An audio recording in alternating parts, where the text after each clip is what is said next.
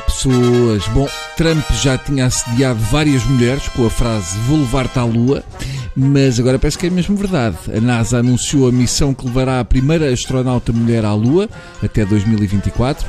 O projeto foi chamado de Artemis, nome dado à irmã gêmea do deus Apolo na mitologia grega.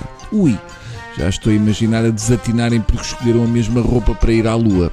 A verdade é que as mulheres na Lua vão mudar a frase Houston, we have a problem para olha, precisamos de falar. Ou em inglês, look, we're not with trouble because talk. Ok? Uh, eu penso que uma vantagem para, para as astronautas mulheres é que, como não há gravidade, não vão precisar de, de usar silicone. As que apreciam isso, aquilo realmente vai para cima. Eu acredito que a missão vai ser um sucesso, mas penso que o mais complicado é capaz de ser uh, estacionar a nave. Uh, complicado vai ser quando estiverem do lado negro da Lua e não conseguirem comunicar. Ali vão ter que ficar realmente uh, muito tempo caladas umas com as outras. E aquilo é capaz de dar zaragato ou lá o que é.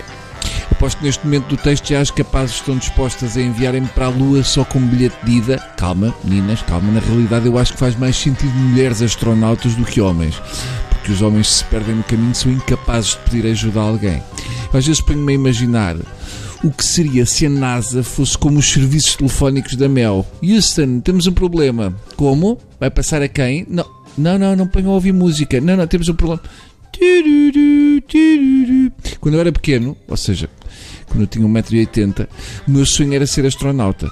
Eu costumava ir para a escola a imitar o andar dos astronautas e chegava sempre atrasado e levava um puxão de orelhas. Naquela altura, o puxão de orelhas era uma coisa muito na moda, agora já se vê pouco, mas quando eu era pequeno, as orelhas das crianças eram feitas para os adultos puxarem quando estavam zangados. É impressionante que a NASA há muitos anos conseguiu colocar um homem na Lua com os computadores com menos memória do que o Alcatel HC400 que o meu pai ainda usa e que isso, isso é de facto absolutamente extraordinário. Durante muito tempo eu pensei que eles mantinham as famílias dos astronautas reféns para os obrigarem a fazer aquilo. Desde 1972, do Apollo 17, que o homem não voltou a pousar na Lua, dá a sensação que deixámos uma conta por pagar, não foi? Que mais lá voltámos. Como se a Lua fosse uma moda com umas calças à boca de sino. Custa-me ver este abandono lunar. Levamos a ida à Lua como alguns levam o sexo oral. Ah, pronto, já fiz, está feito, não volto a fazer. E vou terminar com um trocadilho para demonstrar que nós, quando queremos, também temos um bocadinho de António Sala. Agarrem-se, lá vai ele. Sabem o que é que dizia o dono da Laika para a mulher enquanto pegava na trela? Vou só levar a cadela à lua. Ok, já me arrependi. Vou para dentro, enrolado num manto de vergonha. Adeus.